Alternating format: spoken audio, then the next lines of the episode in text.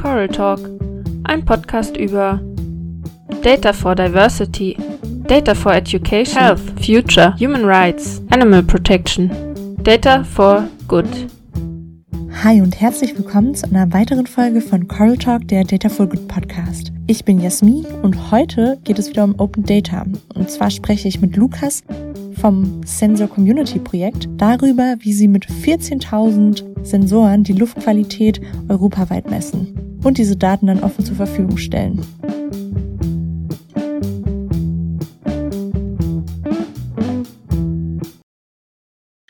Hi Lukas, vielen Dank, dass du dir heute Zeit nimmst, um in unserem Podcast über das Sensor Community Projekt zu sprechen. Ja, vielen Dank für die Einladung und die Möglichkeit, das, was wir machen, vorzustellen. Dann fangen wir doch direkt mal an. Stell dich doch mal vor und erzähl uns, wer du so bist. Hallo, ich bin der Lukas. Ähm, ich bin im Hackerspace in Stuttgart über eine Gruppe gestolpert, die ein sehr interessantes Projekt geplant hat. Und als ich die Präsentation davon gesehen habe, fehlte die letzte Folie für mich. Was ähm, kommt als nächstes? Und dachte, das ist echt eine tolle Idee und wie könnte man das größer machen, weiterbringen und viel mehr Menschen zugänglich machen? Das war der Beginn einer Reise, die jetzt schon sechs Jahre dauert. Dann erzähl uns doch direkt mal, was für eine Gruppe das war. Wir sprechen ja heute über das Sensor Community Projekt. Kannst du dann uns einen kurzen Überblick darüber geben, was genau das ist? Ja, Bürgerinnen und Bürger in Stuttgart haben sich die Frage gestellt, wie ist die Luftqualität in unserer Stadt? Die offiziellen Informationsangebote haben keine aktuelle Antwort geliefert und die Grundidee war es, eine Internetseite anzubieten, auf der eine Karte aktuelle Messwerte in einfacher und verständlicher Form darstellt. Es gab damals Zeitungsartikel, die gemeldet haben, dass die offiziellen Messstationen Werte erreicht haben, die mit Großstädten wie Beijing und Shanghai verglichen wurden. Daher hat man die Werte der offiziellen Messstationen in Stuttgart angefragt, nur gab es damals kein System, ähm, das die Daten einfach bereitstellt. Und nach vielen Recherchen und Gesprächen wurde eine Website erstellt und eigene Messstationen entwickelt. Und wo steht ihr da jetzt heute? Du hattest mir ja schon mal ein paar Zahlen genannt. Ja, anfangs war die Idee, 300 Sensorstationen über die ganze Stadt zu verteilen. Das wurde dank Crowdfunding organisiert und auch umgesetzt. Dann gab es auch die Internetseite, die Karte mit den aktuellen Messwerten. Ähm, die Daten wurden bereitgestellt, man konnte diese bei Bedarf herunterladen und verwenden. Dann gibt es auch eine API, das ist eine technische Schnittstelle, da kann man die aktuellen Werte sofort erhalten und die Karte, die sich automatisch erneuert. Und bei den 300 Messstationen ist es nicht geblieben, es ist sozusagen positiv eskaliert und es gab sehr viel positive Resonanz. Die Menschen haben es ihren Freunden, Kollegen, Bekannten weitererzählt und dann waren wir recht schnell nicht nur bei Hunderten, sondern Tausenden von Sensorstationen in vielen Städten und auch in anderen Ländern. Und Stand jetzt, ich, kann's, ich kann kurz auf die Webseite gehen, ähm, dort zeigen wir die aktuellen Zahlen an. Stand heute, es ändert sich täglich, es sind über 14.300 Messstationen, die alle zweieinhalb Minuten einen neuen Messwert an unsere Server senden. Und diese Werte, Werte werden auch gleich auf der aktuellen Karte dargestellt. Stand heute haben wir 16,3 Milliarden Datenpunkte generiert.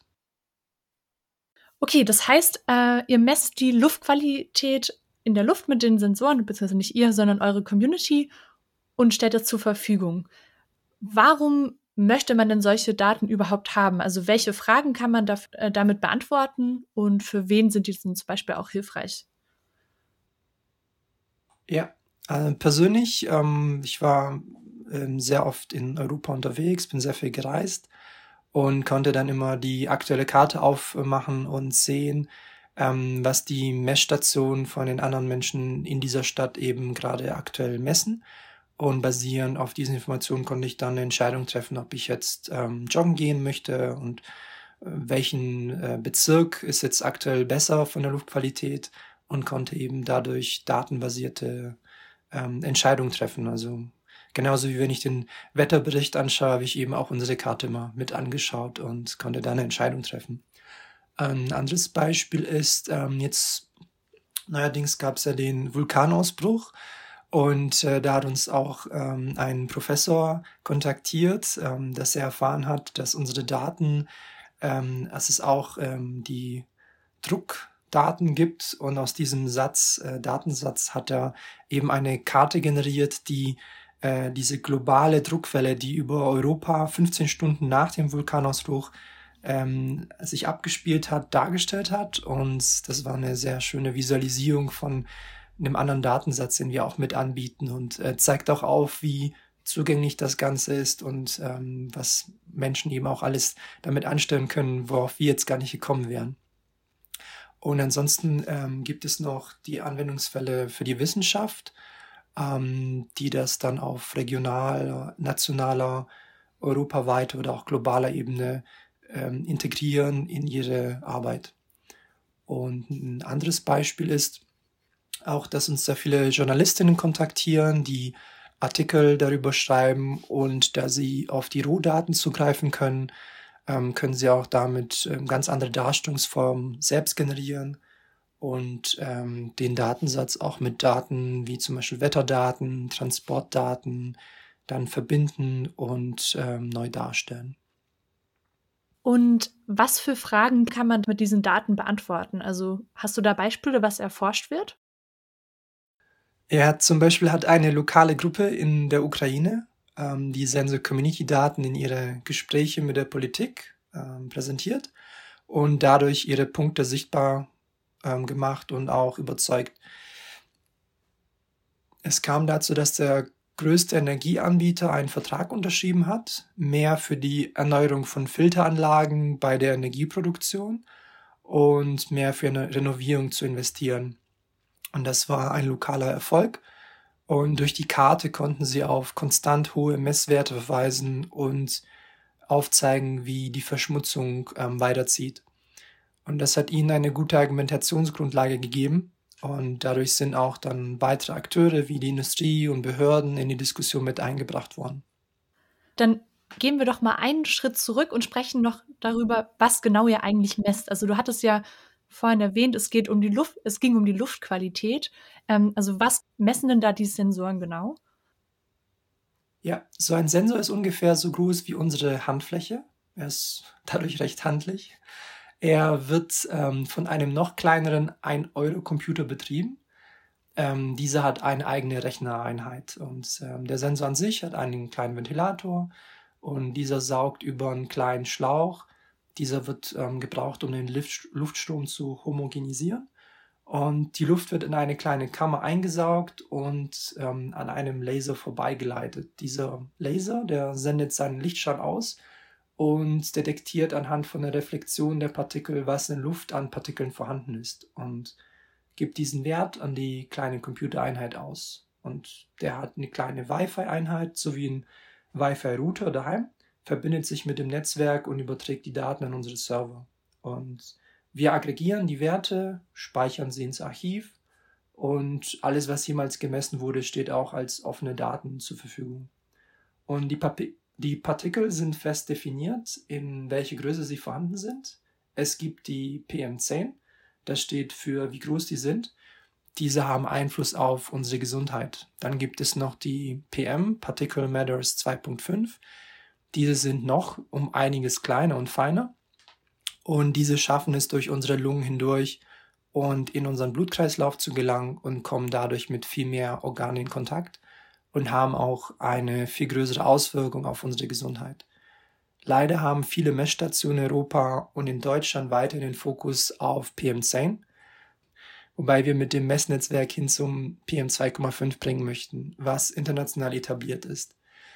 Das Ganze geht auch noch weiter. Es gibt auch noch PM1, das sind noch kleinere Partikel. Und dann gibt es noch die Ultrafeinpartikel. Aber diese beiden Kategorien sind schon ähm, noch schwerer zu erfassen. Und würde man auch PM1 oder sogar Ultrafeinpartikel messen wollen, müsste man um einiges teurere Messstationen aufstellen. Okay, das heißt praktisch, je kleiner die Partikel, desto schwieriger sind sie wahrscheinlich zu erkennen durch die Sensoren, oder? Ganz genau. Ähm, mit dieser optischen Messmethode wie bei uns ähm, ist es der Fall. Da muss man größeren Aufwand betreiben. Ähm, das, was wir als Sensor gefunden haben, dieser hat sich bewährt. Dieser detektiert die PM2,5 Partikel, wie wir als Wert auf der Karte ausgeben. Ähm, auf der Karte haben wir auch die Auswahlmöglichkeit, ähm, andere Werte wie PM10 anzeigen zu lassen. Und bei jeder Sensorstation ist auch ein zweiter Sensor verbaut. Das ist momentan der BME 280. Dieser misst die Temperatur, relative Luftfeuchtigkeit und Luftdruck, damit ähm, wir auch die Angaben haben, in was für einem Umfeld befindet sich der Hauptsensor gerade. Das hilft uns sehr. Um, umso mehr Datenpunkte man hat, umso bessere Aussagen kann man treffen. Das heißt, die Luftfeuchtigkeit beeinflusst das Messergebnis dann sozusagen? Wenn die Luftfeuchtigkeit zum Beispiel über 80 Prozent beträgt, dann hat man eine Situation, wo sehr viele Wassertröpfchen existieren. Und dann, wenn sich die Partikel mit diesen Wassertröpfchen ähm, vermischen, kann es in der Messkammer zu Fehlinterpretationen kommen. Daher helfen die zusätzlichen Angaben, eine Bewertung vorzunehmen. Ähm, wie sind die Messwerte zu betrachten? Und wie würdest du generell die Qualität der Daten oder sagen wir Verlässlichkeit der Daten bewerten, die von den Sensoren kommt? Also wenn ich jetzt zum Beispiel auf eure Karte gehe und ich sehe dann einen bestimmten Wert, wie sicher ist es dann, dass das die tatsächliche Luftqualität abbildet? Ja, wir sind sehr überrascht worden, als wir das in Testkammern haben messen lassen. In diesen kann man im kontrollierten Rahmen einen Vergleich zu den offiziellen und auch teuren Anlagen messen. Es geht darum, wie gut diese günstigen Sensoren auch den großen und teuren Messstationen im Verlauf folgen und wie schnell sie auf Änderungen reagieren. 99 Prozent der Messstationen von unserem Messnetzwerk haben den von uns vorgeschlagenen Sensor. Und damit haben wir ein sehr homogenes Messnetzwerk an vielen unterschiedlichen Stationen. Und zwar sind es ja offene Daten, auf die jeder zugreifen kann. Was muss man denn da so Daten sicherheits- und Privatsphäre technisch beachten? Ja, Privatsphäre einzuhalten ist bei uns das oberste Gebot. Das ist bei unserem Handeln sehr wichtig. Das ist Teil all unserer Schritte, das sicherzustellen. Nicht nur die strikte Trennung der Daten, dass die komplette Infrastruktur von uns selbst betrieben wird, diese auch GDPR-konform aufgesetzt ist, sondern dass wir auch datensparsam vorgehen und handeln. Sprich, bei jedem Schritt bedenken, nichts Unnötiges abzufragen, um die Privatsphäre unter allen Umständen zu schützen. Gibt es noch andere Risiken bei der Veröffentlichung der Daten? Also zum Beispiel, was es ja öfter bei offenen Daten gibt, gibt es da irgendwie die Gefahr, dass es vielleicht ähm, für schlechte Zwecke eingesetzt wird oder falsch interpretiert wird oder ähnliches? Ist dir da was bekannt? Ja, wir haben sehr viele Berichte aus Osteuropa, wo Gruppen in der Nähe von Industrieanlagen gemessen haben. Die Anlagenbetreiber haben die Person gesehen und das der Polizei gemeldet. Dann wurden diese auch verhaftet. Wir haben dann auch Mechanismen aufgebaut, äh, von den lokalen Gruppen gelernt, wie man eine lokale Gruppe aufsetzt und erst bei einer gewissen Größe Sichtbarkeit wagt. In manchen Ländern hat man mit Facebook-Kampagnen zu tun, die von der Gegenseite organisiert werden. In anderen Ländern wiederum läuft das ganz anders, da diese die Zivilgesellschaft unterstützen. Man hat ähm, somit das Spannungsfeld zwischen der Zivilbevölkerung und den Institutionen. Und da kann es schon zu Reibereien kommen. Das heißt, äh, die Sensoren kann man bei euch kaufen oder ihr gebt nur Empfehlungen heraus, welchen man benutzen soll? Oder wie genau kommen die Menschen, die dann damit Daten produzieren, an diese Sensoren? Wir sind Freiwillige, die das ähm, anderen als Infrastruktur bereitstellen wollen. Auf der Internetseite steht unsere Empfehlung, welche Sensoren zu verwenden sind. Wir verkaufen diese Sensoren nicht. Es sind die Einzelpersonen, die sich diese Sensor best Sensoren bestellen, diese nach Hause bekommen und dann folgen sie der Schritt-für-Schritt-Anleitung, wie man diese Teile zusammensteckt, wie man die Firmware selbst installiert, wie man ein Handyladegerät ähm, mit ähm, über das Handyladegerät dann das Ganze mit ähm, Strom versorgt, das Ganze befestigt, anbringt, mit dem Netzwerk verbindet und dann auch registriert. Und das ist dann auch alles. Ähm, dann sendet der Sensor rund um die Uhr das ganze Jahr über die aktuellen Messwerte an unsere Server. Ich hatte noch eine Frage und zwar, wie finanziert sich denn das Sensor Community Projekt? Die Kosten, die anstehen, das ist die Sensorstation an sich. Das sind Ausgaben, die die Teilnehmenden selber tragen. Man, dann gibt es noch die Infrastruktur. Das sind die Server, die teilweise von uns gezahlt werden. Dann gibt es noch Spenden. Den größten Teil der Spenden haben wir dafür aufgebraucht, um Sensoren zu kaufen und diese bei Workshops und Treffen in Personen an, anbieten zu können. Was genau für Aufgaben erfüllen denn die Lokalgruppen? Also halten die Workshops für Menschen, die Sensoren nutzen wollen oder machen die politische Arbeit? Was genau ist denn die Aufgabe von einer Lokalgruppe?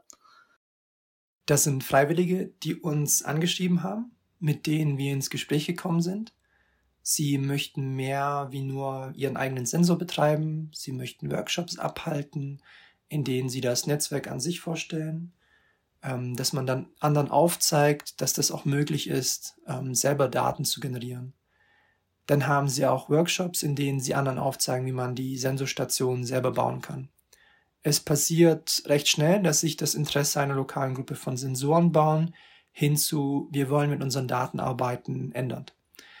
Dann möchten Sie Ihre Daten mit anderen Daten wie Wetterdaten, Mobilitätsdaten verbinden und Ihre Ergebnisse visualisieren und anderen präsentieren. Und dann passen Sie das ganze Thema auch Ihrer Kultur an. So ein Thema wie Luftreinhaltung wird anders diskutiert, wenn es in Bulgarien passiert oder ob es in Spanien, Deutschland oder Skandinavien ist. Das wird immer unterschiedlich kommuniziert. Warum ist das so? Wir haben viele Rückantworten bekommen, wie die Daten generiert werden. Es gibt ja diese Datenhochheit. Aktuell werden Daten von Institutionen ermittelt und irgendwo dargestellt. Sie sind nicht so zugänglich, sie sind nicht super aktuell, sie sind nicht so verständlich, haben wir gehört. Bei Sensor Community weiß man, okay, der Nachbar hat gemessen oder man hat selber gemessen, man hat so den direkten Bezug zum Thema aufgebaut. Das wird dann ganz anders vermittelt. Die Frage, woher die Daten kommen, wird in Osteuropa ganz anders gestellt. In Skandinavien zum Beispiel ist die Zusammenarbeit mit Institutionen gegeben und man unterstützt Bürgerinnen in der Wissensbildung und baut aus, ähm, aus dem halt auch entsprechend auf und schafft auch Infrastrukturen dafür. In Osteuropa ist das nicht so etabliert, dort wird es oft noch abgeblockt. Und in Deutschland würde man eigentlich denken, das ist so ein Mittelding ähm, dass es recht offen ist und die Behörden würde, würden das unterstützen und eher so dem offen gegenüberstehen. Aber dem ist nicht so. Die Institutionen und Ministerien blocken komplett ab. Sensor Community erfährt überall auf der Welt Unterstützung, nur in Deutschland will man das nicht so sehr. Ähm, das ist nicht so schwierig, sondern unmöglich geworden, in Deutschland voranzukommen erst ähm, dadurch ist es dann auch sehr politisch geworden. Das heißt, euer, euer langfristiges Ziel wäre, dass ähm, staatliche Institutionen sozusagen eure Daten mitverwenden und zugänglicher machen? Genau. Wir sehen das Sensor Community Netzwerk als eine Ergänzung zu den offiziellen Messstationen.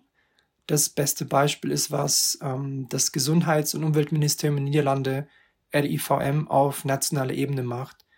Zuerst haben sie gesehen, dass es viele lokalen Gruppen gibt, die sich bei Sensor Community beteiligen und unsere Methode anwenden.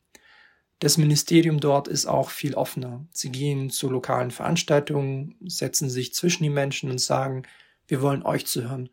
Wir wollen wissen, was wollt ihr und wie können wir euch unterstützen.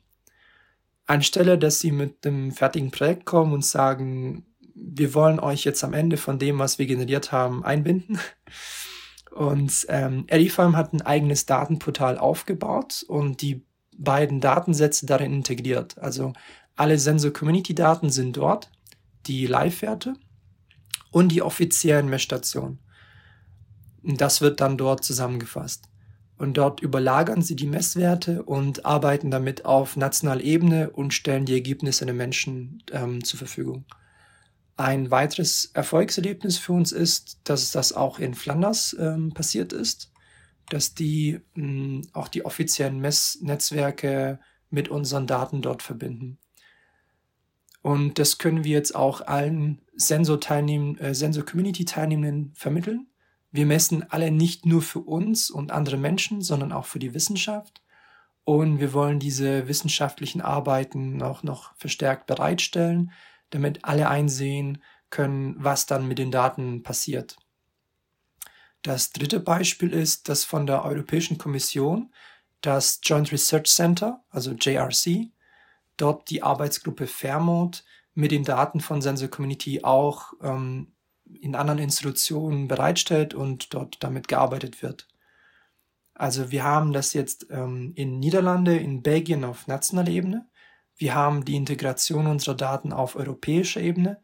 Und jetzt stellt sich natürlich die Frage, dass alle Luftqualitätsinstitutionen und Ministerien zusammenarbeiten. Alle Daten liegen als offene Daten vor. Die Plattform und alle Software liegen als offene Software bereit. Die Portale sind offen gestaltet. Und jetzt anstelle, dass alle Institutionen eigene Infrastrukturen betreiben, eigene Arbeitsgruppen erhalten und alle ihre eigene Suppe kochen, wäre es jetzt an der Zeit, das an einem Ort zusammenzubringen, damit alle gemeinsam zusammenarbeiten. Und anstelle, dass es immer und immer wieder versucht wird, das Rad neu zu erfinden, ähm, daher verbinden, verbinden wir, ähm, verbringen wir die meiste Zeit damit, mit allen Akteuren zu sprechen und dafür auch zu werben. Und wir versuchen nicht nur zu überzeugen, weil was können wir schon anstellen? Wir sind ja nur ein paar Personen, sondern wir verweisen auf die Institutionen und sagen, hey, sprecht doch mal mit den Leuten von RIVM und der Europäischen Arbeitsgruppe und schaut euch einmal an, was die gemacht haben. Die können euch erzählen, wie einfach ist das, wie schwer ist das, was bringt es. Und das wäre so das große Ziel, ähm, dass man es schafft, länderübergreifend zusammenzuarbeiten. Und solange wir das mit den Institutionen eben noch nicht hinbekommen, machen wir das bei Sensor Community.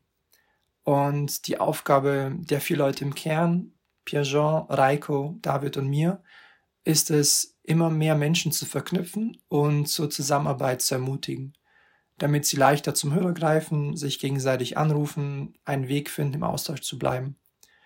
Und das, was uns mit den lokalen Gruppen gelungen ist, wenden wir jetzt auch mit den Institutionen an und tragen das immer und immer wieder auf allen möglichen Konferenzen vor. Und im Ausland greift das auch immer mehr, in Deutschland noch gar nicht. Also die Situation in Deutschland ist äh, da nicht so offen oder was ist da das Problem? Was in Deutschland fehlt, ist der politische Wille. Wir haben bewiesen, technisch ist es umsetzbar wenn der politische Wille da ist, wie zum Beispiel in Niederlande oder in Belgien, dann kann man das Ganze einfach integrieren. Aber in deutschen Institutionen ist das bei den Entscheidungsträgern nicht gewollt. Bei den Konferenzen sagen sie zum Beispiel, wir verspüren auch nicht den Druck. Wir, es meldet sich bei uns keine Person mit der Anfrage, bürgergenerierte Daten einzubinden und damit zu arbeiten. Also, wenn ihr der Meinung seid, dass bürgergenerierte Daten wie in den Niederlanden auf nationaler Ebene auch in Deutschland integriert werden sollten, dann meldet euch bei euren Ministerien und Institutionen und verweist auf Sensor Community und auch auf andere Open Data Projekte. Danke. Dann sind wir auch schon am Ende unserer Episode. Vielen Dank fürs Zuhören. Das war Coral Talk, ein Data for Good Podcast. Dir hat's gefallen? Dann lass es uns wissen auf Instagram unter @coraltalk oder bei Facebook und Twitter unter @correlate. Abonniere uns auch gerne auf der Podcast-App deiner Wahl oder lass uns eine Bewertung bei iTunes da. Redaktionsteam Jasmin Klassen, Lisa Görke, Camille Kundas und Theresa Kriecherbauer. Der eingespielte Jingle ist Hey Mercy von Piers Murphy. Bis zum nächsten Mal.